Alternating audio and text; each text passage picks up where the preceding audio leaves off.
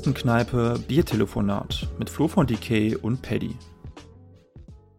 Ja, willkommen in der Kommunistenkneipe zur Jahresabschlussfolge. Es hat ja schon äh, sozusagen gute Tradition bei uns. Das ist jetzt die dritte Jahresabschlussfolge, oder? Hallo Paddy erstmal. Hallo Flo. Ja, ich glaube die dritte mittlerweile. Guck mal, jetzt hier ohne Product Drei Jahre. Drei Jahre schon, krass. Kaum zu glauben. Ohne Product Placement, halt wie mal was. Ah ja, fast. Ja, welche Biersorte war das? ähm, ja, hast du recht, wie die Zeit verfliegt, ne? Heftig. Mhm.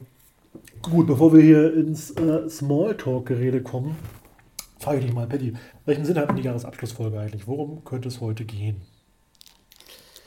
Du machst das mal sehr geschickt. Äh, du fängst mit der, mit der Moderation an und überlässt mir dann meistens dann die, die Erklärungen und die Fragen, ne? Ja. Ja, was ist Sinn? Ja. ähm, ja, was ist der Sinn dahinter? Der Sinn dahinter ist ja, dass wir so ein bisschen Revue passieren wollen. Sagt man das so? Revue passieren? Revue passieren ja. lassen wollen. Kann äh, kann, ja, so halt Jahresrückblick, gucken, was waren so wichtige Ereignisse, aber vor allem auch so zurückblicken auf unser eigenes Jahr, ne? unser eigenes Podcast-Jahr. Ähm, was so war, was unsere Höhepunkte waren, Tiefpunkte vielleicht auch und und was wir auch machen, sind, ist auch sehr oft dann Fragen im Vorfeld irgendwie sammeln oder äh, Anregungen von Fans. Genau, das haben wir gemacht. Es kam, auch, es kam auch ein bisschen was rein. Ähm, wie immer eigentlich, da versuchen wir auch drauf einzugehen. Wir haben eben schon mal geguckt, was es für Fragen waren und haben beschlossen, weil wir wollen jetzt hier nicht zwei Stunden sitzen, dass wir uns nicht so in Rage reden, wie das manchmal unsere Art ist. Ähm, aber wir gucken mal irgendwie. Übrigens, was sich auch geändert hat, ich habe das Gefühl, dass wir eine Weile kaum noch Alkohol trinken. Also die ersten Mal waren wir wirklich auch noch angetrunken. Ja. Äh, mittlerweile ist es auch nicht mehr so oft so, oder eigentlich fast gar nicht mehr so. Ja, ich, weiß, ich, weiß, will, will man dazu sagen, also bei den, den Folgen mit seriösen Gästen und so machen wir das eh nicht. Du meinst jetzt die Biertelefonate, ne? Ja, ja, ja, ja, ja natürlich, ja, natürlich, klar. Ich meine die Biertelefonate, ja, und auch die Jahresabschlussfolgen. Ja. Ja, na gut, ich meine, wir sind ja auch für eine Welt, die man auch nüchtern erträgt. Äh, so unser Motto auf einem Aufkleber und insofern müssen wir schon mal üben, ne? Ja, genau. äh, Genau. Ich würde sagen, irgendwie, was ich ganz gerne machen würde, bevor wir äh, direkt einsteigen mit den Fragen, ist mal so ein kleiner Rückblick auf das Podcast-Jahr.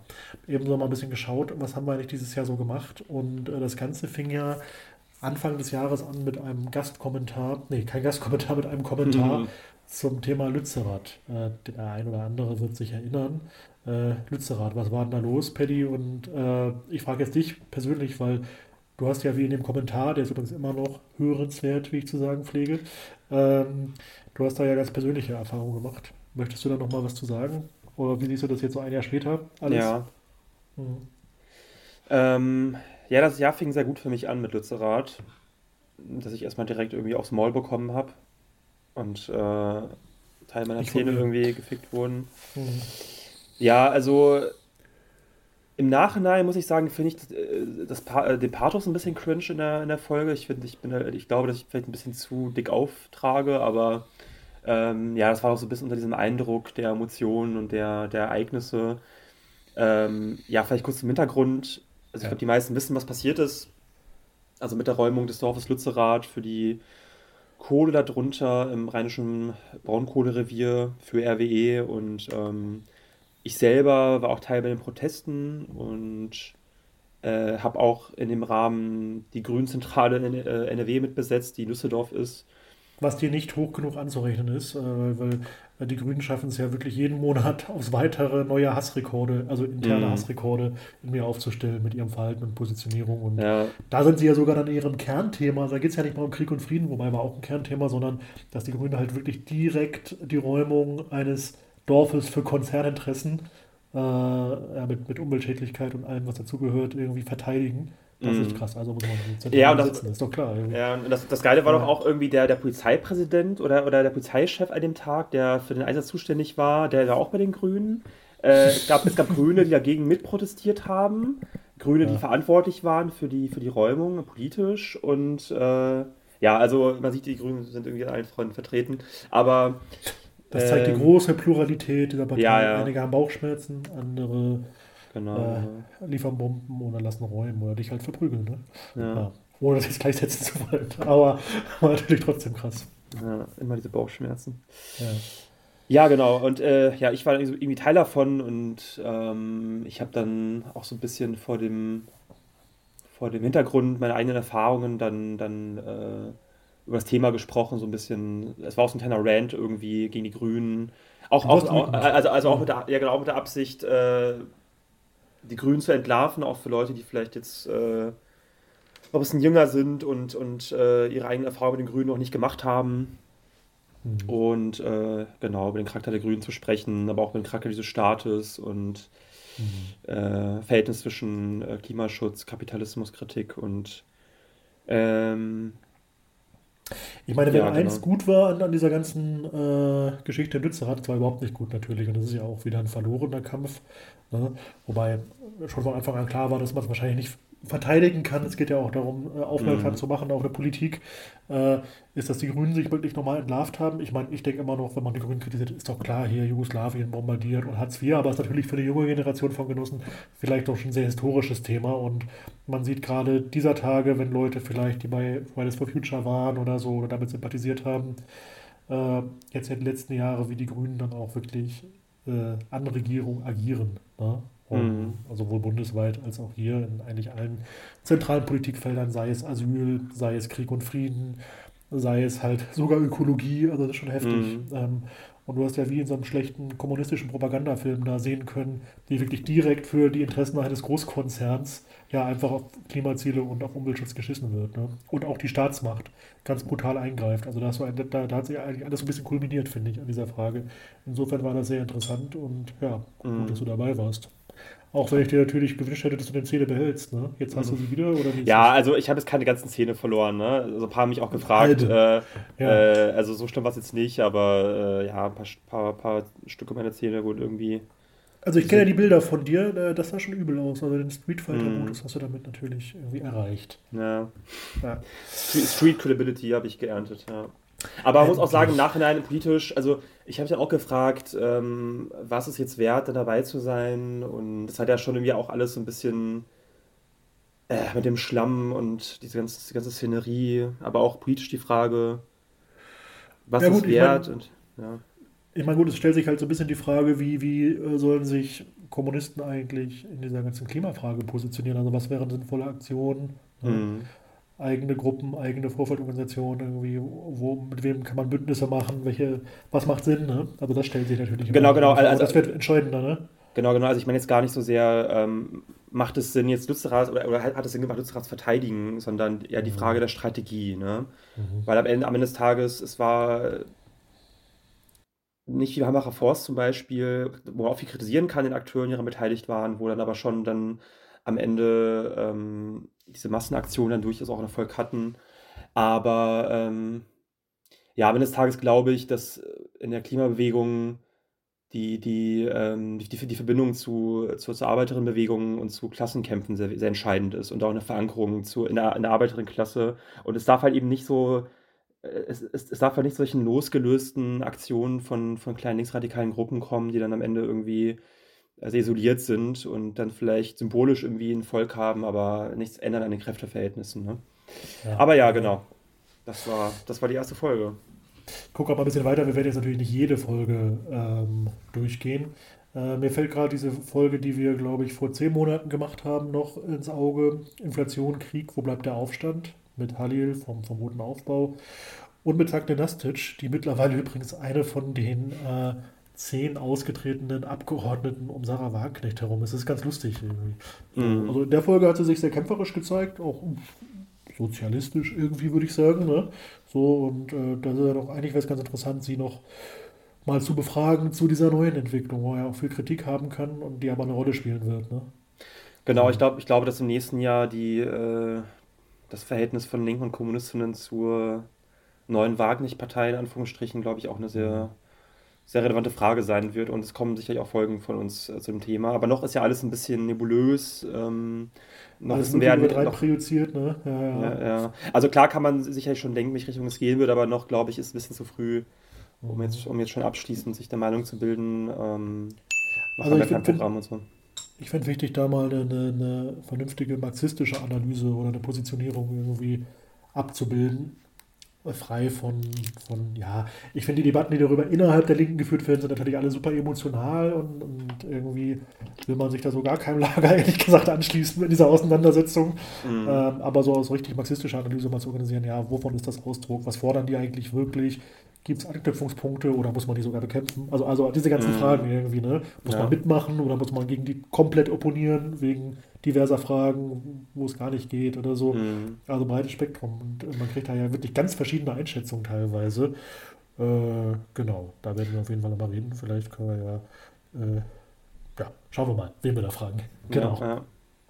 Du wolltest gerade noch was sagen. Ich habe deinen Mundwinkel gesehen, Paddy. Wir kennen uns ja jetzt schon ein paar Jahre. Ja, du kannst mich schon lesen. Wie, wie so, wie so, wie altes, wie so altes Pärchen. Wie als ne? Liebespaar sind wir. Ja, genau. Äh, ja, keine Ahnung. Ich habe irgendwie Angst die ganze Zeit, dass wir zu viel an einem Punkt hängen bleiben. Aber du hast ja auch gerade schon gesagt, oder ich habe gerade schon angeschnitten. Ich glaube, egal wie man jetzt zu der neuen Partei stehen wird, oder auch egal, egal wie man zu Wagenknecht steht, ich glaube, also ich habe trotzdem die Vermutung, dass sich da eine neue relevante Formation bilden könnte, an die man nicht vorbeikommt und wo man auf jeden Fall eine Position entwickeln muss. Position ähm, braucht man, ja. Genau, genau. Und ähm, ja, ich finde es ganz spannend, auch wenn ich da jetzt äh, äh, selber noch keine abschließende Meinung habe oder jetzt nicht glaube zumindest, dass da jetzt irgendwie eine, eine revolutionäre kommunistische Partei daraus entsteht oder Organisation, die man jetzt irgendwie, ja, wo man jetzt voll reingeht sollte. Ja. ja. Genau. Paddy hat mal wieder seinen Lieblingssatz, mein Lieblingssatz gesagt, ich habe keine abschließende Meinung. Äh, Ach so, ja. Immer, ich sage immer, das ist eine hörenswerte Folge. Schreibe ich auch immer in jede Videobeschreibung rein. Fuck, ich habe schon wieder gemacht, ja. Also eigentlich äh, müssen wir mal irgendwie. Bei jedem Mal, wo ich das mache, glaube ich, vielleicht macht es, glaube ich, in der Folge so ein Ping-Geräusche, irgendwie so ein. Bing. Oder ein äh, Schnaps trinken. Gut, machen wir ja, nicht, ne? oder, oder ein Trinkspiel. Ja. ja. Nächstes Jahr wieder. Okay. Ähm, wenn ich so weiterschaue in die Folgen, dann ist natürlich ein Höhepunkt tatsächlich die, die Reacting-Folge mit den Genossinnen, äh, mit dem Genossen von 69 zu 1 äh, gewesen. Wir haben auf ein Mr. Wissen to Go Video reacted, äh, zusammen mit Nadim von 90 zu 1. War eine gut laufende Folge. Ähm, ja, also der Typ hat sich das gründlich verdient. Die könnt ihr auch nochmal nachschauen. Danach haben wir nicht mehr so viel zusammen gemacht, äh, aber das ist was, was man auf jeden Fall immer noch sehen und hören kann. Also mm. sehen tatsächlich auch, weil man sieht, die, wer ist der? Mirko Domscheit oder so? nee, Mirko, Mirko. Mirko. Nom, nom, nom, weiß ich nicht. Irgendwas, keine Ahnung. Mr. Wissen to Go. Also. Das war auch, äh, war, kein persönliches Highlight, aber äh, auf jeden Fall etwas, was von den Zuhörerinnen äh, durchaus ein Highlight gewesen zu sein scheint.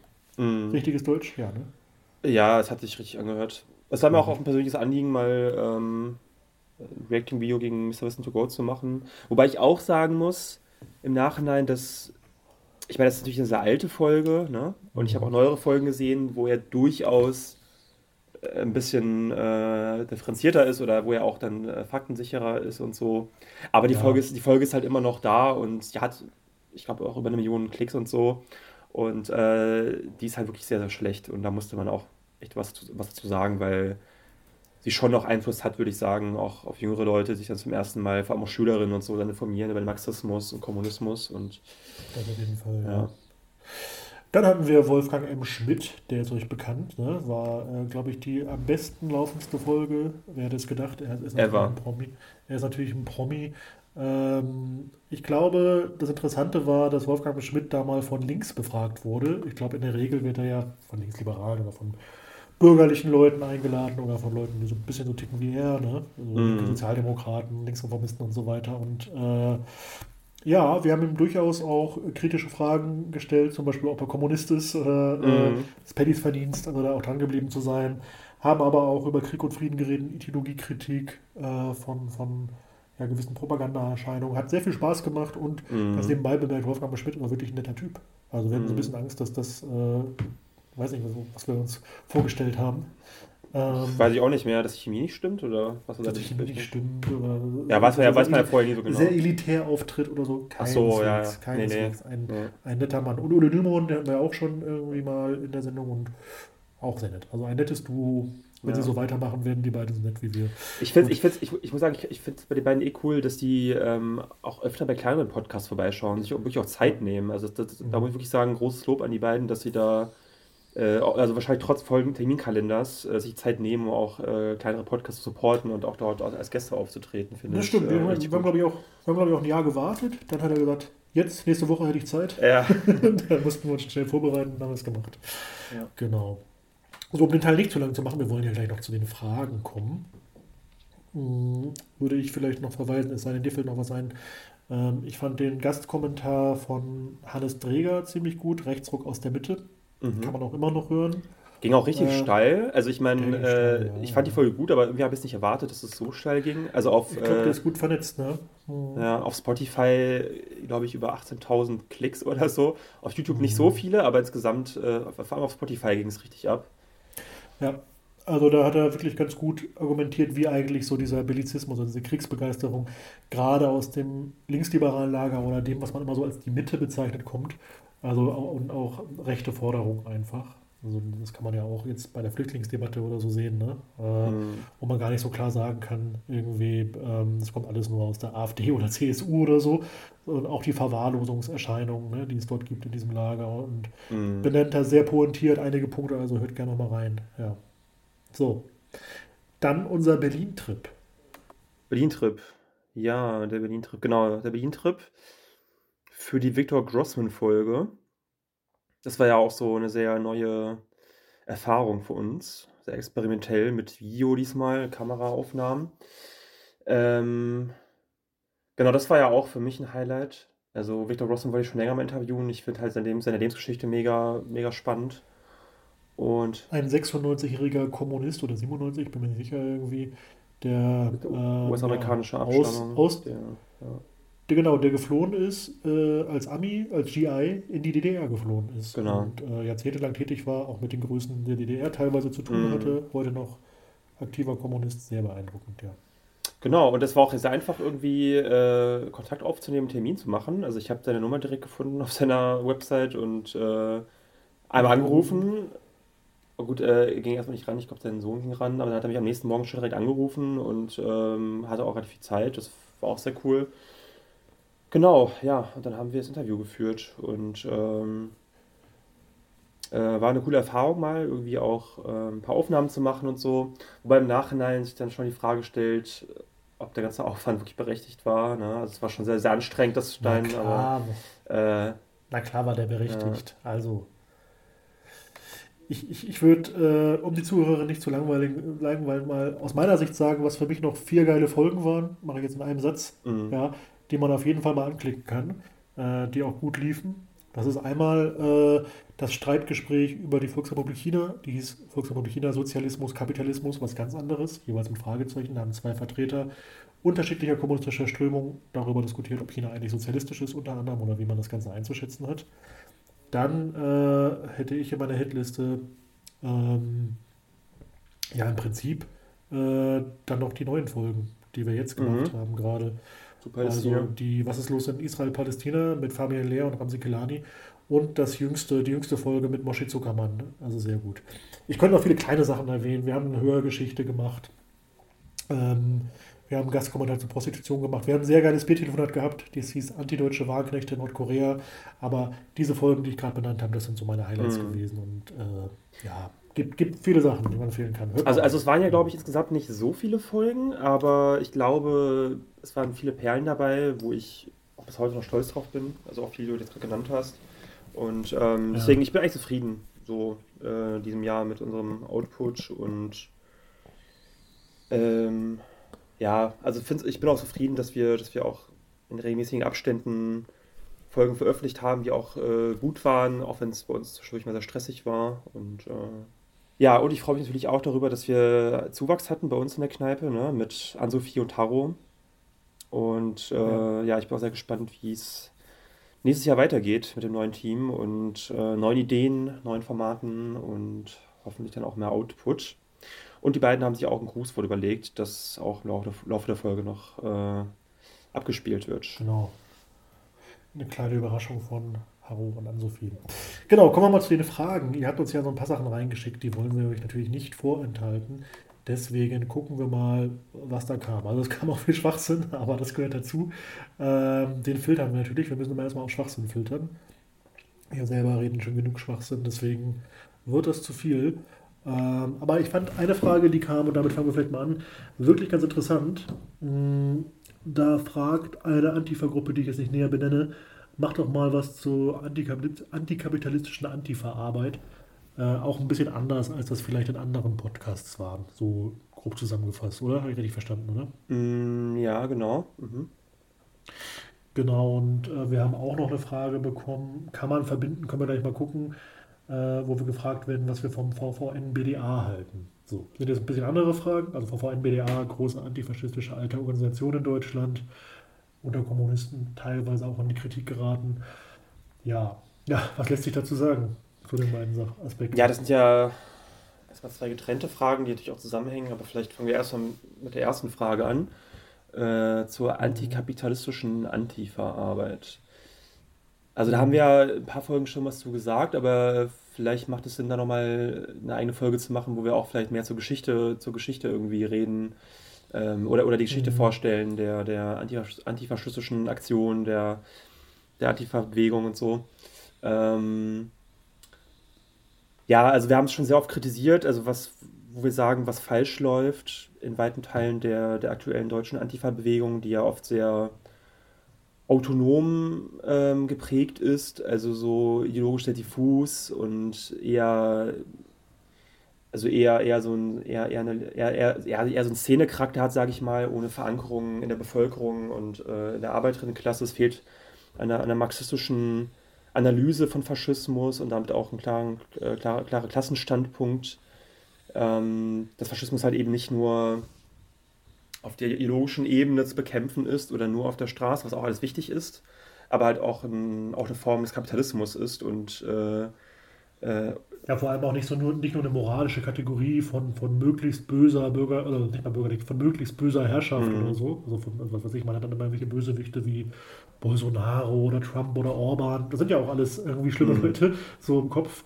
Aber ähm, ja, dass das äh, Faschismus auch eine gewisse Form bürgerlicher Herrschaft halt mhm. ist, ne, die unter gewissen Voraussetzungen von den Herrschenden gezogen wird und dass man, wenn man über Faschismus redet, auch über Kapitalismus reden muss oder dass antifaschistische Arbeit halt auch verbunden sein sollte mit einer sozialen Frage, Verankerung in der Arbeiterklasse und ich finde auch jetzt gerade in der Kriegsfrage, also Imperialismus und sowas, mhm. ne? also dass sowas ein bisschen mitgedacht wird. Also ich erwarte nicht von jedem Antifaschisten, dass er jetzt komplett das kommunistische Programm übernimmt, aber wenn man glaubt, irgendwie Antifa-Arbeit wäre nur irgendwie.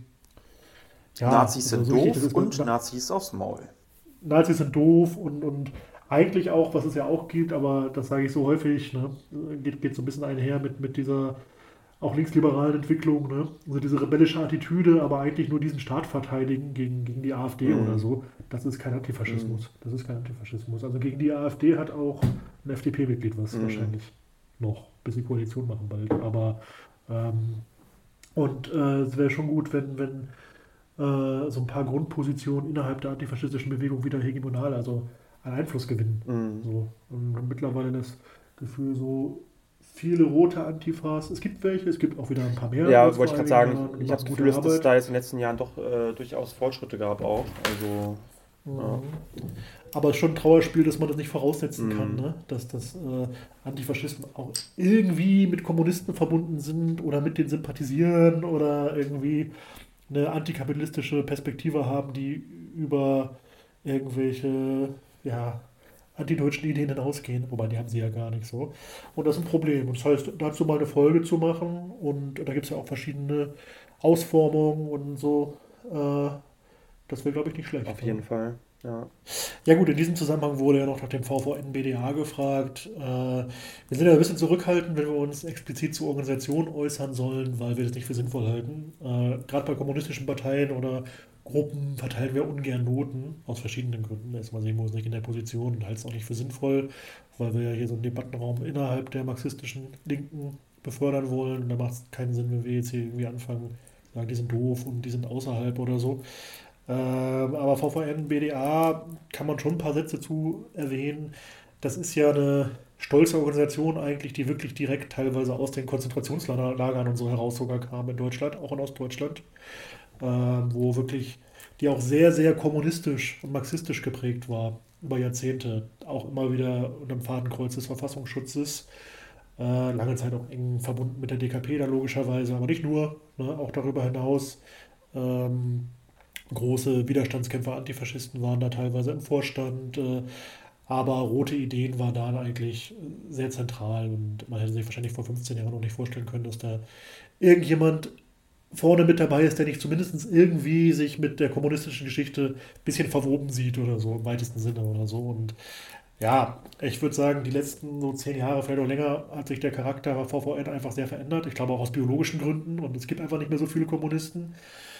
Und ich die gleichen Probleme, die es in der gesamten Antifa-Bewegung gibt, sehe ich auch im VVN. Und für mich war so ein bisschen Leider muss ich das sagen, sie waren ja dann auch steuerlich bedroht, ne? die Gemeinnützigkeit sollte entzogen werden und daraufhin haben sie eine Solidaritätskampagne gemacht, die ich auch äh, unterstützt habe, muss ich sagen, irgendwie, also gegen diese Versuch der Repression. Hat aber dazu geführt, dass auch wahnsinnig viele Leute in den VVN eingetreten sind. Und das führt natürlich auch zu einem gewissen äh, Kaderaustausch. Ne? Also ich habe auch das Gefühl, man hat da jetzt mehr so ja, Linksliberale, Leute, die gar kein Verständnis mehr haben von Zusammenhang von Klassenfrage und Antifaschismus. Und ja, das hast du aber in vielen Organisationen. Ich will gar nicht jetzt VVN-Bashing machen, die machen in vielerorts immer noch gute Gedenkarbeit, gute Leute drin und so weiter. Aber es gibt auch äh, Landesverbände, die wirklich befremdliche Stellungnahmen machen. So, also wo ich sagen würde, das sind, mit denen habe ich nichts zu tun. So, das wären so meine 10 Cent zum Thema. Ich weiß nicht, ob du ergänzen willst oder so. Ähm, nee, also das, das, hätte ich jetzt auch so ungefähr, ungefähr gesagt. Ähm, ich sehe da so ein bisschen Parallelen aus der Roten Hilfe, habe ich das Gefühl, dass sich da auch so im letzten Jahr ein paar Sachen verschoben haben, also ein paar Kräfteverhältnisse verschoben haben zugunsten von, also ich will nicht sagen, dass, dass die Rote Hilfe jetzt irgendwie von Linksliberalen oder Antideutschen dominiert wird oder so, aber mhm. es gibt ja schon da, es gab ja in den letzten Jahren da auch durchaus äh, ein paar Verschiebungen. Und ähm, ja, genau, es ist halt alles Symptom eines größeren Problems, ne? also in der deutschen genau. Linken und ähm, letztlich auch Ausdruck der Schwäche der, der kommunistischen Bewegung. Das ist genau das Gleiche, wie das, das in den Gewerkschaften, ja, zumindest sowas wie eine, eine Friedensposition. Ne? Also früher gab es noch in Gewerkschaften einen viel größeren Flügel, der auch politische Stellungnahmen, Stellungnahmen gegen Krieg machte und so. Ne? Mhm. Das wird ja auch immer alles viel schlechter. schlechter, äh, schlechter. Jetzt habe ich den ja. Satz. Also ja, die Staatsräson ist da auf dem Vormarsch und es liegt einfach an unserer Schwäche. Ja. Mhm. Können wir auch im Abschluss des Jahres 2023 leider wieder nichts anderes sagen. einfach unserer Schwäche. Aber es wird sich nächstes Jahr ja alles ändern. äh, es ist, es ist äh, leider nicht mhm. immer sehr, mhm. sehr positiv. Wollen Aber ja, so, hm? Bitte? Wollen wir mal hier vorankommen? Ja, ja, ich glaube, wir, wir halten uns zu lange auf äh, einzelnen Punkten. Genau, nächste Frage. Also hier fragt jemand, wann Stadiontour? Paddy. Live-Podcast, was hältst du davon? Ja, wir haben ja schon gemerkt, dass irgendwie Live-Podcasts nicht so unsere Stärke sind. Also irgendwie äh, ist ja. man sehr viel, sehr viel stressiger, weil, weil man dann irgendwie alles, weil alles passen muss und wenn dann Fehler auftreten, dann ist es mal ein bisschen blöd, wenn es dann live passiert. Man muss aber sagen, ähm, sie kommen nicht unbedingt schlechter an irgendwie oder so. So ist es nicht. Aber für uns ist das äh, halt irgendwie nicht unbedingt, äh, ja, also sehe den Mehrwert nicht drin. Und ich persönlich höre auch nicht so gerne Live-Podcasts. Ich finde Live-Podcasts fast immer schlechter, als wenn die im Studio aufgenommen werden. Ja, ich irgendwie auch. Also ich meine, also ich mein, klar, es ist cool für die Fans oder auch für einen selber, wenn man dann mehr interagieren kann sofort. Ne? Mhm. Aber ja, ich weiß nicht. Also, also man würde auch meinen, es wäre weniger Arbeit. Weil man ja dann vielleicht weniger schneiden muss, aber es ist eigentlich, also für mich ist es gefühlt stressiger, weil ich irgendwie Angst habe, dass dann Sachen schief laufen oder welche anderen Peinlichkeiten passieren. Das hat ein paar äh, Vorteile auch, ne? man, man, man hat so diesen direkten Kontakt irgendwie. Ich schließe auch nicht aus, dass wir es mal wieder machen, ne? also Livestream oder so. Ja, ja also ich will auch nicht sagen, dass wir es gar nicht mehr machen sollen, aber ähm, mhm. Man braucht auch aber auch ein vernünftiges äh, Streaming-Programm oder eine Software, die dann meistens auch Geld kostet. Und, mhm. äh, Übrigens, ja. bei, bei der Gelegenheit können wir nochmal darauf hinweisen, äh, dass man uns natürlich finanziell unterstützen kann. Äh, am Ende, also ihr könnt es auch sehen bei YouTube oder bei Spotify, wie das geht, ne? also IBAN oder Möglichkeit über PayPal, bla bla, gibt auch weitere mhm. Möglichkeiten, glaube ich. Ähm, und äh, also darauf sind wir schon angewiesen, weil manche Sachen kosten halt auch Geld, aber gut, das erzählen euch ja alle Podcasts und äh, mhm. stimmt bei uns natürlich auch. Äh, bevor ihr fragt, ich frage mal dich, Paddy, wie viel Geld hast du eigentlich schon mit diesem Podcast verdient? Ähm, Milliarden natürlich. Ja. Ich wohne, ich wohne auch gar nicht mehr in Deutschland. Ich wohne eigentlich in also, Ahnung, Dubai oder so um es kurz zu machen, also 0 Euro 0, 0, 0. Ne? Also wir verdienen da wirklich nichts, das ist ein Hobby. Wir machen, haben ganz normale Jobs und Tätigkeiten und Verpflichtungen, machen das ja. nebenbei. Hin und wieder gibt es mal lustige Situationen, wo Leute glauben, das wäre irgendwie anders oder so. Mhm. Sind ja auch keine Journalisten oder irgendwas. Äh, Aber trotzdem ist halt Arbeit. Ne? Es ist Arbeit, genau. Und auch, und auch jetzt gerade über die Feiertage mit dem Schneiden und alles und Folgen vorbereiten. Und, und manchmal kostet es halt auch Geld. Insofern, äh, wir können was gebrauchen. Vielleicht, wenn eine Stadiontour hilft, äh, würde ich machen. Ne? Aber ich mache es nicht unter unter Olympiastadion oder solchen Arenen. Wir wurden hm. übrigens auch schon mal äh, angefragt ähm, von einzelnen, also von einem linken Zentrum oder so. Das behalten wir uns natürlich vor. Also wenn es ein kühles Bier gibt und eine Schlafmöglichkeit oder was zu essen oder so, kommen wir gerne vorbei, mhm. wenn das thematisch Sinn macht halten wir nicht für ausgeschlossen. Aber wir sind ja auch ein bisschen so am Hadern immer irgendwie, wie, wie, wie, wie machen wir es mit Gesicht zeigen, ja, nein und so. Also das Ding Frage bei mir halt. ist, ich, ich würde eigentlich auch gerne, also ich muss da eigentlich auch rauskommen aus dieser ähm, dummen Phobie irgendwie. Ähm, auch mal Podcast vielleicht live aufzunehmen vor, also nicht unbedingt live, aber vielleicht auch mal in so einem äh, größeren Kontext oder so. Ich glaube schon, dass das irgendwie eine gute Entwicklung für uns wäre. Ja. Aber jetzt gerade, ja, mit dem Gesicht und so, das ist halt immer immer so das Struggle, dass wir eigentlich nicht so, nicht so leicht erkennbar sein wollen. Aber ich habe jetzt auf einer Konferenz dieses Jahr auch kurz gesprochen, irgendwie gut war jetzt vielleicht nicht, nicht der, der größte Einsatz inhaltlich oder so, mhm. aber da sind wir auch irgendwie indifferent, mal entscheiden wir uns dafür, mal nicht. Ne? So, jetzt ja. gibt es hier noch eine sehr wichtige Frage. Ähm, Samuel, das ist wahrscheinlich irgendwie, also sag mal, wahrscheinlich äh, Rheinland-Pfälzisch oder was.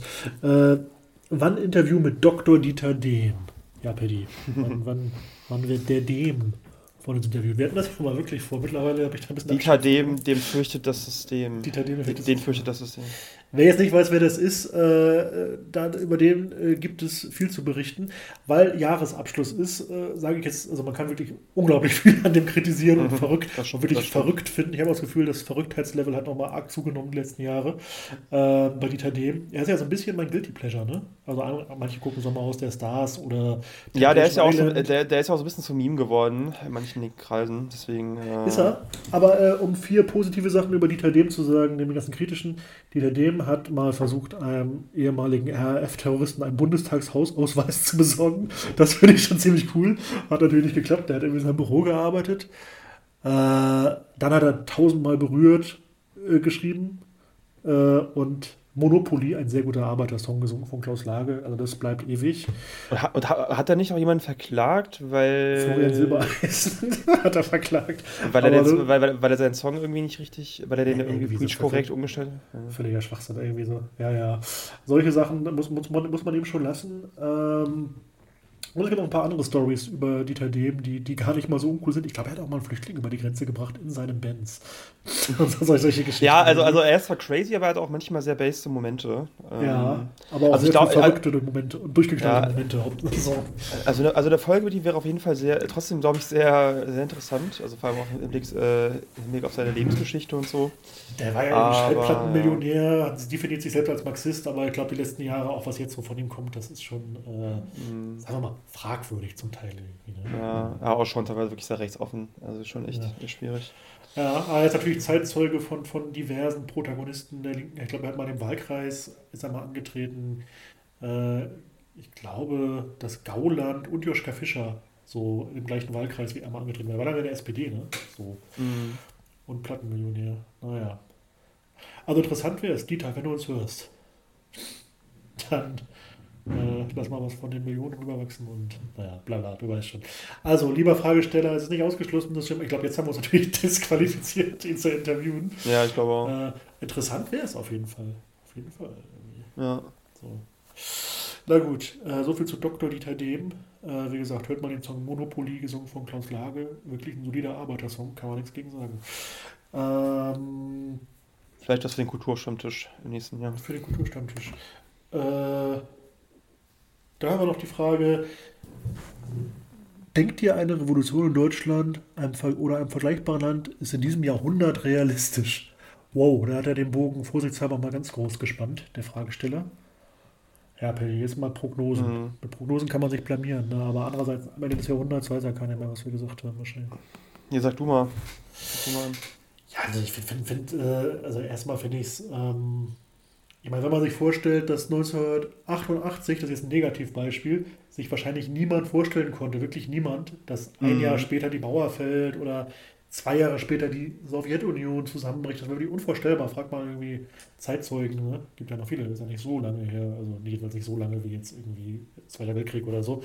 Ähm, also Geschichte kann sich manchmal auch sehr, sehr rasant entwickeln. Ich finde auch, dass diese letzten Jahre jetzt leider im negativen Sinne auch mhm. zeigen, mhm. es ist so viel passiert, allein die letzten drei, vier Jahre, alles Dinge, die ich mir so schnell nicht hätte vorstellen können. Äh, da halte ich das für, für vermessen, Nein zu sagen. Mhm. Was natürlich stimmt, ist, dass es, stimmt, also es gibt so viele Widersprüche und auch Kämpfe international. Was es auf jeden Fall ge ähm, geben wird, sind sehr viele Veränderungen im internationalen äh, Kräfteverhältnis auch, ne? neue Aufsteiger. Ich glaube leider auch viele Konflikte, aber daran ist natürlich auch immer der Keim von revolutionärer Entwicklung. Und ich würde es auch für Deutschland äh, nicht ausschließen, äh, dass es ja. auch nochmal eine Entwicklung gibt. Ich muss sagen, irgendwie, ich sehe die nächsten Jahre keinerlei Anzeichen dafür, mhm. aber man soll auch nicht Pessimismus verbreiten, ähm, sondern mhm. irgendwie lieber auf das orientieren, was läuft. Und äh, genau, das wäre so meine, meine mhm. Idee dazu. Ja, genau. Ja, das sehe ich relativ ähnlich. Mm, also ich weiß nicht, ob man sagen kann, dass eine sozialistische Revolution realistisch ist in diesem Jahrhundert. Ich halte sie für realistisch, ich halte sie für möglich, aber ich glaube vor allem, und davon bin ich überzeugt, dass ich auch zu meinen Lebzeiten oder nächsten Jahrzehnten oder wir alle äh, ein Zeitfenster äh, haben werden oder, oder, dass wir auf jeden Fall äh, Zeiten erleben werden oder, oder historische Phasen, in denen ähm, die Handlungsspielräume groß sind für, für radikale Brüche. Auch, auch im Negativen. Ähm, aber ich, ich persönlich äh, glaube daran, dass, dass es realistisch ist. Und äh, ich glaube, es gibt auch gute Gründe, also auch gute objektive Gründe daran zu glauben. Also müssten wir das Ganze hier ja auch gar nicht machen, ne? Also es gab immer wieder historische Phasen der Schwäche und der Hoffnungslosigkeit unter Kommunistinnen und revolutionären Linken. Ähm, bestes Beispiel, was ich immer nenne, ist 1914, der Ausbruch des Ersten Weltkriegs, wo Marxisten wie Rosa Luxemburg zum Beispiel sogar an Selbstmord gedacht haben, weil sie so verzweifelt waren über die, die Schwäche der revolutionären Kräfte. Und ein paar Jahre später war sie an der Spitze einer revolutionären äh, Bewegung in Deutschland. Und ähm, ja, auch wenn, äh, auch wenn man das irgendwie dann in den Phasen, in denen man schwach ist, nicht glaubt, ähm, ist Geschichte halt manchmal nicht vorhersehbar und ähm, es können sich Dynamiken entwickeln, die, die man gar nicht ab, abgesehen hat, äh, vorhergesehen hat. Absolut. Also die Antwort ist ein, ein verlegenes Ja, schon. Irgendwie so. Und ich meine, dieses Jahrhundert, ja klar, klar also wenn wir dieses Jahrhundert überleben, ne? Sozialismus oder Barbarei ist wahrscheinlich auch eine Frage, die sich wirklich ganz real stellen wird. Ja, also ein optimistischer Blick zum Jahreswechsel. Wir haben ja noch eine Frage reinbekommen, äh, oder bekommen. Ähm, schau mal. Ähm, ein Rap-Battle zwischen uns, Paddy. Äh, ich glaube, ich bin raus. Da keine Chance gegen dich. Das ist auch keine Frage, sondern eine Aufforderung, glaube ich. Gut, gucken wir mal weiter. Äh, also, nach, also nach ein paar Bier vielleicht. Nach ein Bier vielleicht. Ähm, ja. Wäre, wär, glaube ich, sehr unangenehm, aber ja, ich glaube, ich würde gewinnen. Unangenehm wirklich für alle Beteiligten. genau. Ja. Ähm, hier fragt jemand ernsthaft, äh, nachdem er was tun gefragt hat, äh, was muss eine Organisation haben, wie muss sie sein, dass ihr hier beitreten würdet? Also jetzt mal vielleicht nicht konkret auf uns runtergebrochen, sondern irgendwie wahrscheinlich die Frage, was soll eine Organisation mitbringen? Also, mhm. also das, da fragt er, glaube ich, eher grundsätzlich nach, wie sollte eine kommunistische Organisation sein, in der es sich lohnt, aktiv zu werden. Ja. Also ich glaube, man kann, vielleicht kann man da schon mal darauf antworten, dass wir als Kommunisten erst einmal, ähm, also der Meinung sind, dass es am sinnvollsten ist, in einer, in einer, Partei organisiert zu sein. Also jetzt nicht nur in einer kleinen Organisation oder in einem Zirkel. Ne?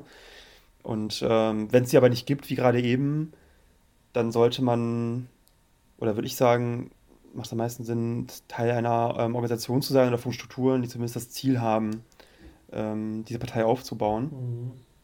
Auch wenn es da, natürlich auch verschiedene Meinungen gibt, welche Zwischenschritte braucht es, kann es vielleicht irgendwie auch äh, Zwischenformen geben oder, oder Zwischenetappen, in denen vielleicht andere, in denen vielleicht irgendwie andere Organisationsstrukturen gerade mhm. ähm, äh, sinnvoller sind. Aber ja, ich glaube, zuerst einmal sollte man, glaube ich, sich klar machen, dass, dass so ein Zirkelwesen äh, aus kommunistischer Sicht überwunden werden muss und diese, diese ganze Zersplitterung auch, die wir gerade haben äh, in Deutschland, also in der kommunistischen Bewegung ein großes Problem ist. Ja, also wenn die Frage nach, ähm, nach revolutionären Organisationen gestellt ist, würde ich sagen, natürlich, die sollte dann auch wirklich revolutionär sein, also nicht reformistisch, ne? also den, den Bruch mit dem Kapitalismus anstreben, äh, für ein anderes Wirtschafts- und Gesellschaftssystem eintreten und wahrscheinlich äh, braucht sie gewisse Prinzipien, eine gewisse historische Klarheit, äh, mhm. gewisse Prinzipien innerhalb der Organisation. Ja, ähm, ansonsten ist das natürlich sehr abstrakt. Ist das natürlich sehr abstrakt. Aber ich glaube, mhm. ähm, ja, man, man, sollte schon versuchen, wie, wie du sagst, irgendwie entweder in der kommunistischen Partei Mitglied zu sein oder in der Struktur, die den Aufbau einer solchen anstrebt. Weil man muss vorbereitet sein. Man muss sich vorstellen, die Gegner sind einfach sehr gut aufgestellt mit allen möglichen Verbänden, Armeen von Journalisten und Propagandisten, aber auch äh, der ganze Staatsapparat ist einfach sehr mächtig und da braucht man auch schlagkräftige Organisationen. Ne? Mhm. Und äh, solange es keine gibt, äh, muss man, glaube ich, schon gucken, dass man an seinem Platz darunter irgendwie einen Beitrag dazu leistet, dass, äh, mhm. sowas möglich wird. Also Voraussetzungen für solche Voraussetzungen auch zu schaffen. Ne?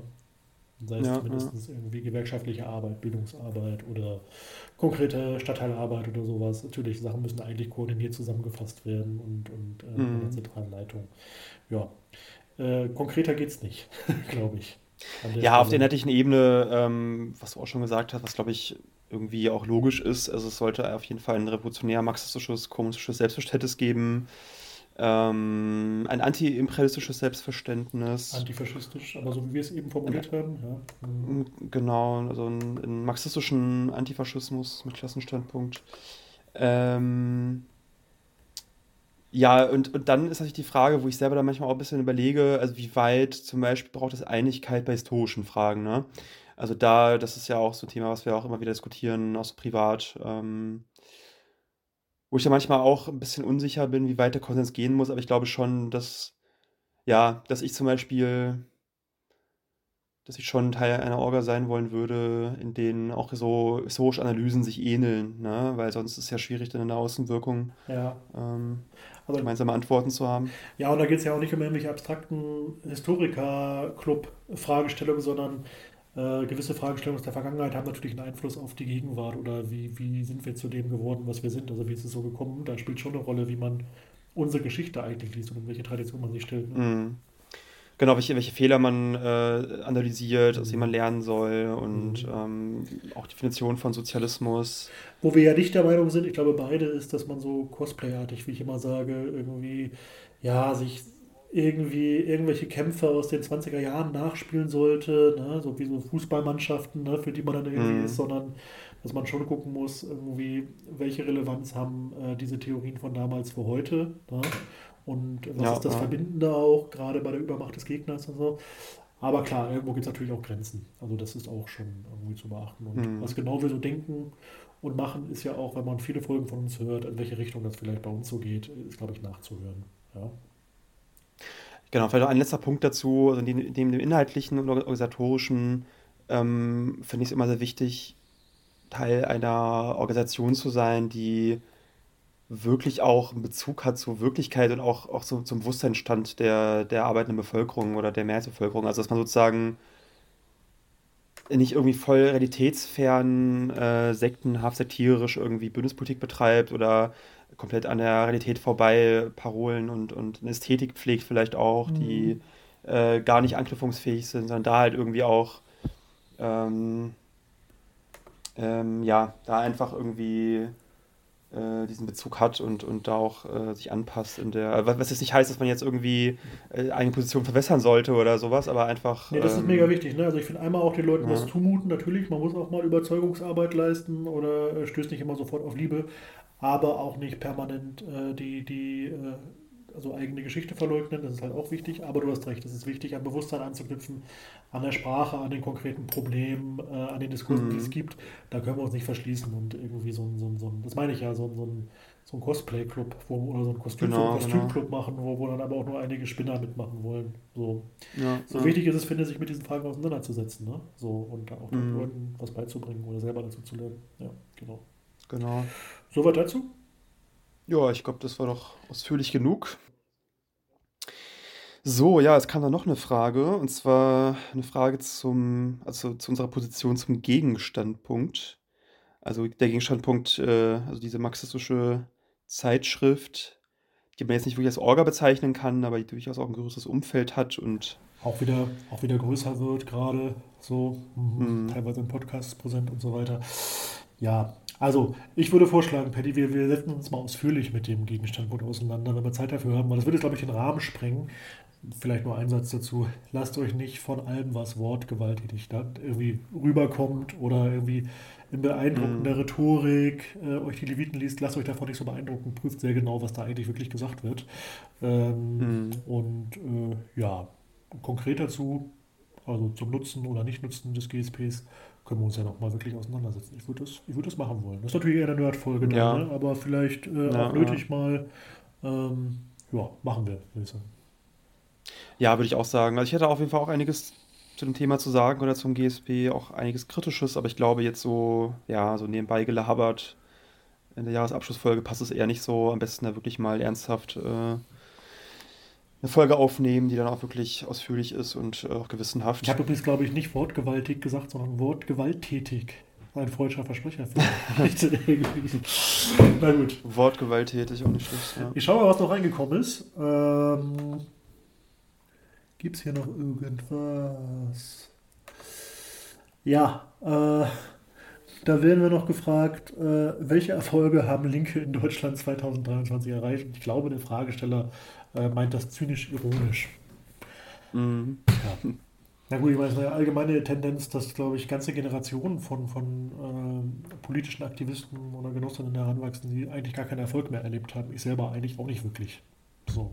Also was haben wir die letzten mhm. Jahrzehnte erreicht? Nicht, nicht viel. Ich will nicht sagen, alles ist schlecht. Es war auch schon mal schlimmer. Ne? Also so ähm, mhm. 90er Jahre. Ja, die Frage so. ist ja auch, die Frage ist, Frage ist ja, woran misst man Erfolge? Ne? Mhm. Also ich meine, ähm, für mich, also ich habe mittlerweile, äh, meine Erwartungen sind irgendwie aktuell nicht mehr so groß, deswegen ich, ich erfreue mich schon zum Beispiel daran, wenn ich sehe, dass vielleicht irgendwie in mehreren Städten neue Gruppen aufkommen, die vielleicht politisch, die ich politisch irgendwie ganz sympathisch finde oder wenn ich sehe, dass zum Beispiel auch äh, im, Medien, im Medienbereich sich was tut und vielleicht neue Formate aufkommen oder neue, neue linke marxistische Medienprojekte oder so. Das ist ja in den letzten Jahren, ähm, wir waren ja tatsächlich eigentlich der erste organisationsunabhängige kommunistische Podcast, den es gab vor ein paar Jahren. Das ist ja mittlerweile gar nicht mehr so. Es gibt ja wirklich viele, viele Podcast-Projekte, ne? auch, auch rote und marxistische. Mm. Das ist schon cool. Also hört die roten Kanäle. Ne? Äh, das ist äh, das ist dann ein Erfolg, wenn man so will, aber. Aber klar, man, man darf nicht schönreden. Man darf auch nicht schönreden, ähm, wenn man sich das Jahr anguckt, so in 23.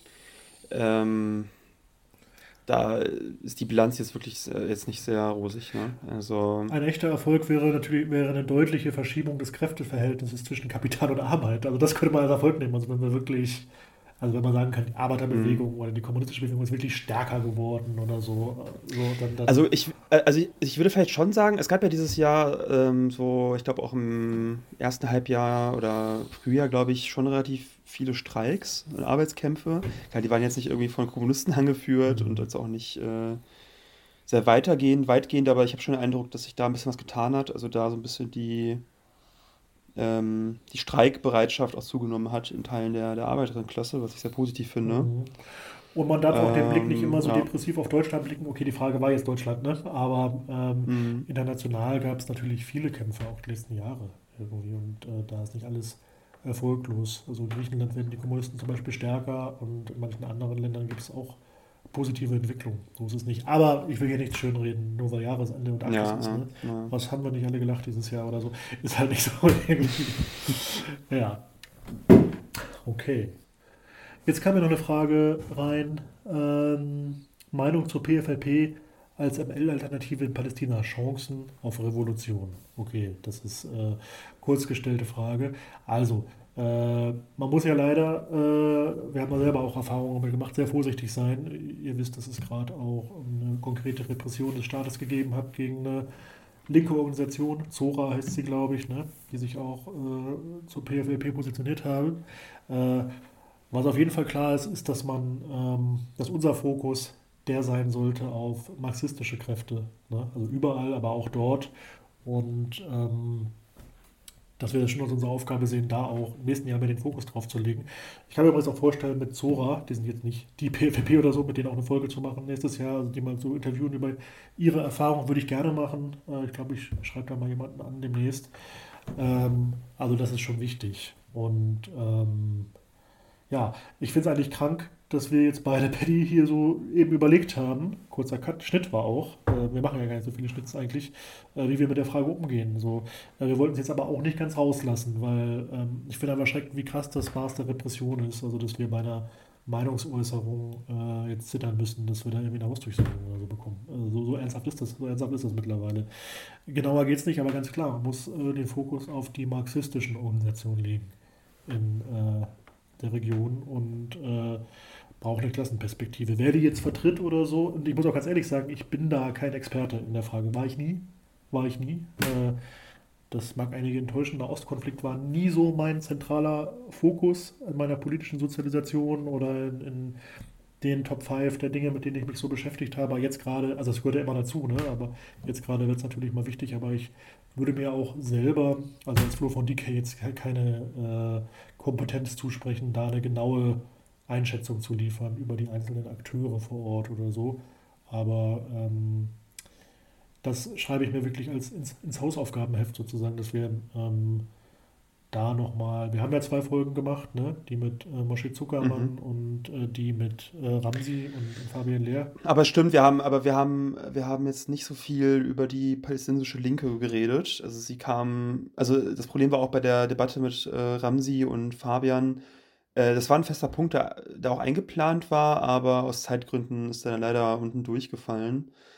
Ähm, ja, und wir haben auch wirklich äh, vorher äh, uns ein bisschen juristisch beraten lassen, ne? Mhm. Äh, über was, was können wir da eigentlich, was kann da eigentlich gesagt werden und was nicht. Und in die Folge kam man sogar ein bisschen später, weil wir nochmal gezweifelt haben. Ja, so, ne? ja. Also das spielt auch, hat auch einen Grund. Ja, ja aber ich finde, das kann man auf jeden Fall erstmal so stehen lassen. Also ähm, als Kommunistin sehe ich auch unsere Aufgabe darin, die revolutionären und marxistischen Kräfte mhm. in Palästina zu unterstützen, die ja gerade leider nicht äh, die, die Führung haben, was sich aber ändern sollte, was ja ein Problem auch ist. Und ähm, genau, alles weitere würde ich sagen, vertieft dann nochmal äh, in einer anderen Folge. Genau, da lassen wir uns nicht einschüchtern, wir werden uns da, wir werden dazu was machen. Ja, genau. Jetzt haben wir noch ein Grußwort, nicht von der benannten Gruppe, sondern ähm, ja, von zwei Personen, die ihr, glaube ich, äh, schon kennenlernen durftet. Liebe Kneipengenossinnen und Genossen, mein Name ist Ann-Sophie und ich freue mich seit 2023 Teil der Kommunistenkneipe zu sein. Macht mir auf jeden Fall mega viel Spaß, mit Paddy Flo und Haro zusammenzuarbeiten. Die Themen werden uns nicht ausgehen. Ihr wisst, wie die politische Lage aussieht. Krieg und Krise prägen die Stimmung. Umso wichtiger, dass es sowas wie die Kommunistenkneipe gibt. Und in dem Sinne, für eine Welt, die man auch nüchtern erträgt. Ich wünsche euch ein kämpferisches Jahr 2024. Hi, hier ist Harro und ich melde mich mit ein paar Neujahrsgrüßen an alle Kneipengenossinnen und Kneipengenossen. Während sich Flo und Paddy wahrscheinlich gerade äh, entspannt ein reinstellen bei ihrem Biertelefonat, da sind wir anderen äh, im Hintergrund fleißig am Ackern, tief eingetaucht in unsere Recherchearbeit ja, bereiten die neu nächsten Folgen vor und so weiter. Das ist natürlich überhaupt nicht wahr. Ich habe ein paar Tage Urlaub, äh, liege auf der faulen Haut rum, so äh, wie ihr hoffentlich auch. Ähm, und könnt ein bisschen die, die Zeit genießen äh, vor dem Jahreswechsel. Ähm, könnt euch freuen, nächstes Jahr steht bei uns eine, eine Menge jetzt schon an. Wir haben sehr viele äh, hervorragende Gäste fürs nächste Jahr schon eingeladen und freuen uns da auf äh, sehr interessante Folgen. Genau, bleibt kämpferisch im nächsten Jahr. Ähm, hört weiter die roten Kanäle, vor allem die Kommunistenkneipe. Und ja, für eine Welt, die man auch nüchtern erträgt. Ich wünsche euch äh, schönes neues Jahr.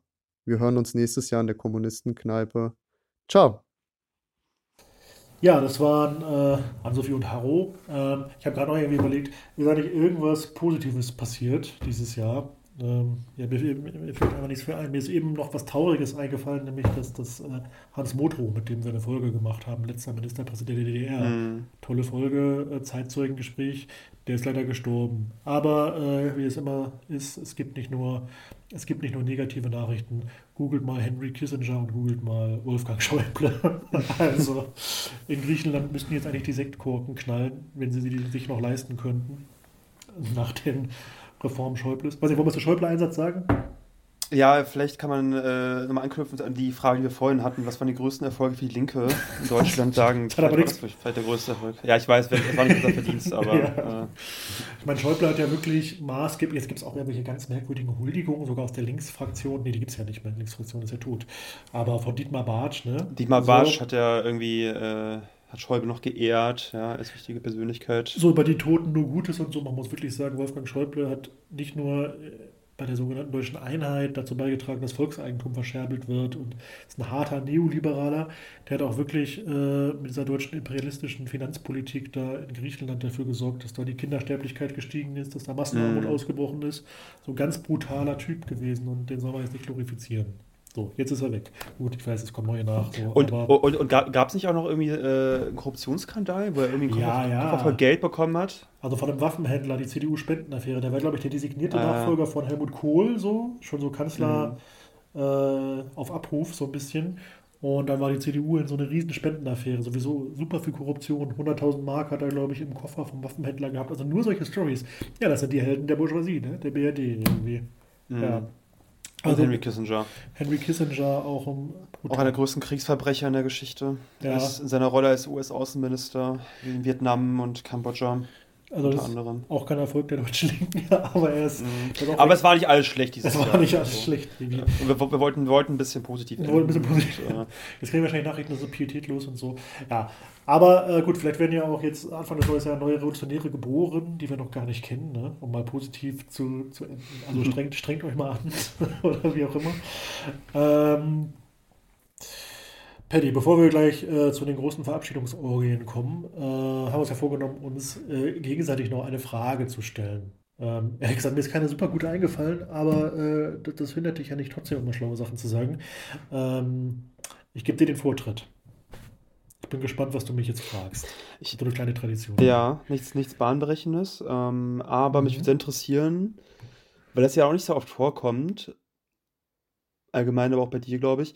Ähm, aber trotzdem sehr spannend. Hast du dieses Jahr bei irgendeinem politischen Thema deine Meinung geändert? Aufgrund von neuen Argumenten oder Debatten mit Leuten? Kam das vor? Mhm.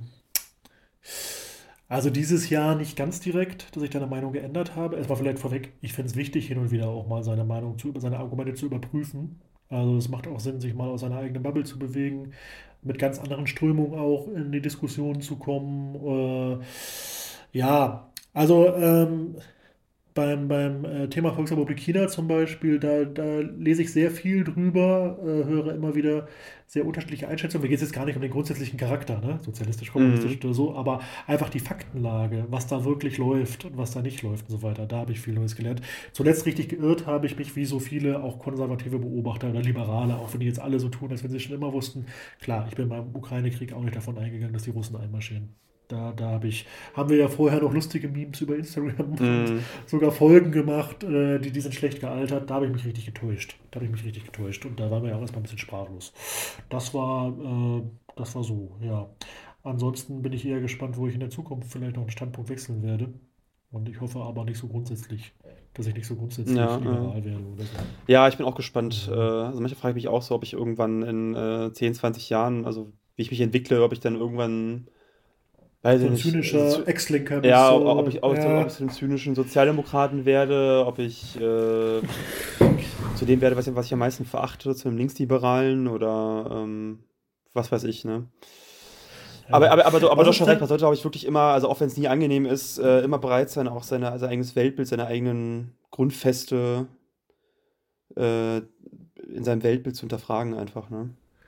Ich habe ja mal gemeint, ich war, war analytisch auch immer dann am schlechtesten, wenn ich da am unflexibelsten war. Also wenn ich so dachte, irgendwie, es geht ja so Zeiten, ne? Dann kommt man in Kontakt mit Marxismus und ein paar Funktionen gehabt, so Gruppen und so. Und Mhm. dachte irgendwie wirklich irgendwie, ich, ich, ich bin jetzt irgendwie, also wenn man irgendwie glaubt, man ist im Besitz der, der einzigen Wahrheit oder so und äh, die Argumente schon Schlaf runterbieten kann, dann ist es immer wirklich gut, in den kollektiven Austausch zu gehen oder muss auch nicht kollektiv sein, aber zumindest in den Austausch Ja, mit irgendwie wie einer anderen Position so und auch nochmal äh, nicht in den Reflex zu verfallen, wenn man merkt, okay, da kommt irgendwie ein Gegenargument, was äh, aber dem, was ich gerne vertreten will, so ein bisschen psychologisch, was, was dem nicht entspricht. Mhm. Und ich verteidige das jetzt ganz toll, sondern mal zu prüfen, könnte das stimmen, was die andere Person mir da sagt. Mhm. Und äh, dann kommt man in die Debatte und dann schärft man auch seine eigenen Argumente. Kann ich nur empfehlen. Also äh, da ein bisschen Reife irgendwie an den Tag Ja, es klingt so einfach, aber es ist dann oft auch so schwer. Ne? Mega schwer. Ja. Psychologisch auch mega schwer. Was war denn so in deiner politischen, das ist meine Frage an dich, mhm. also ganz ähnlich, ähm, was war so in deiner politischen, ich sag mal, die letzten fünf Jahre, nicht dieses Jahr irgendwie, was war der krasseste Turn in deiner Position, wo du sagen würdest, da habe ich am krassesten meinen Standpunkt gewechselt? Mein Gegenstandpunkt, haha. Dein Gegenstandpunkt, ja, den. Äh, in den letzten fünf Jahren. Mhm. Hm, ich glaube, ich, ich, ich, glaube, das habe ich sogar schon mal in der Folge gesagt, meine ich. Möglich. Ich, ich glaube sogar, ich glaube sogar in der letzten Jahresabschlussfolge, aber ich kann es nicht. aber Echt? ich glaube sogar schon, aber ich, äh, vielleicht irre ich mich auch, keine Ahnung. Ähm, ja, doch, ich glaube, ich habe es wirklich gesagt, aber ist nicht schlimm. Äh, ja, ich glaube, das war meine Haltung, meine Haltung zu dem, was man als Realsozialismus bezeichnet. Ähm, also zu historischen Fragen, Einordnung von sozialistischen Ländern. Da gibt es ja auch große Streit, äh, große Streitereien zwischen Marxisten, wie man, wie man, wie man jetzt die DDR zum Beispiel einordnet, die Sowjetunion ab, ab gewissen Epochen und so weiter. Da würde ich sagen, habe ich meine Meinung geändert. Ähm, ja, würde mich heute eher, also auch wenn ich jetzt kein, groß, kein großer Fan von Labeln bin, würde ich, glaube ich, schon eher mich heute als Marxist-Leninist bezeichnen oder habe stärkeren Bezug zu ähm, ja, ML-Positionen, auch wenn ich da jetzt nicht irgendwie in allen Fragen mega festgelegt bin. Äh, ich glaube, glaub, das war jetzt so schon in den letzten vier, fünf Jahren die stärkste, stärkste Entwicklung. Ja, und vielleicht auch Haltung zur Linkspartei.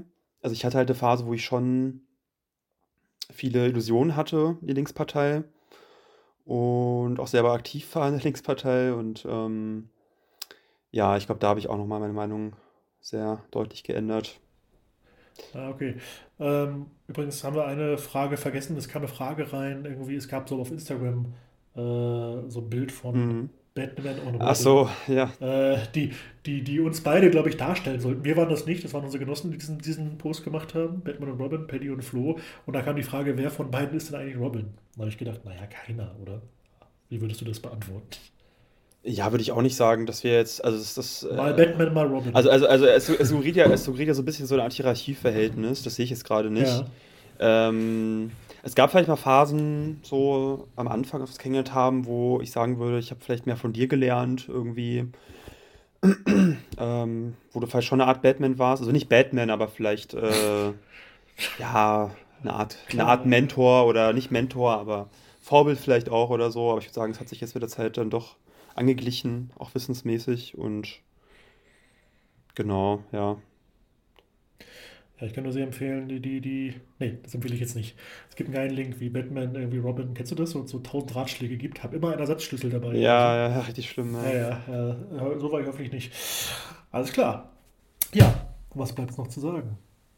Ähm, ja, wie jedes Jahr großes Dank an euch für euren Support, für eure Kommentare, euer Feedback. Ähm, euren finanziellen Support, aber auch. Äh, wir wachsen ja, wir haben nächstes Jahr wirklich viele äh, interessante Gäste jetzt schon eingeladen. Also der Plan steht schon ein Stück weit, aber es kommen noch neue Folgen dazu. Äh, ja, ich glaube, mehr als euch einen guten Rutsch zu wünschen und einen guten Start ins neue Jahr bleibt uns nicht und bleibt uns gewogen und wir ähm, sind bald wieder da mit vielen, vielen neuen Ideen. Macht's gut trotz alledem auf ein neues rotes 2024. Ciao. Ciao. Liebe Kneipenfreundinnen, noch nicht wegschalten, denn wir haben eine kleine Bitte an euch. Ähm, wenn ihr uns unterstützen wollt, dann vergesst nicht, uns zu abonnieren auf YouTube oder auf Spotify. Und was ihr auch noch machen könnt, ihr habt neben diesem Abo-Button noch die Möglichkeit, ähm, auf Spotify und auf YouTube diese kleine Glocke zu drücken. Und wenn ihr das macht, verpasst ihr keine einzige Folge mehr, denn ihr werdet direkt benachrichtigt, wenn neue Folgen hochgeladen werden. Und für YouTube auch ganz wichtig für Algorithmus, ähm, liken und wenn ihr Bock habt, auch kommentieren und ja, in allen Fällen natürlich auch gerne teilen, wenn ihr die Folge gut fandet. Und ihr könnt uns ähm, auch finanziell unterstützen. Ihr findet äh, unsere PayPal-Daten oder unsere Kontodaten jeweils in der Beschreibung. Vielen, vielen, vielen, vielen, vielen, vielen, vielen Dank für jede noch so kleine Unterstützung.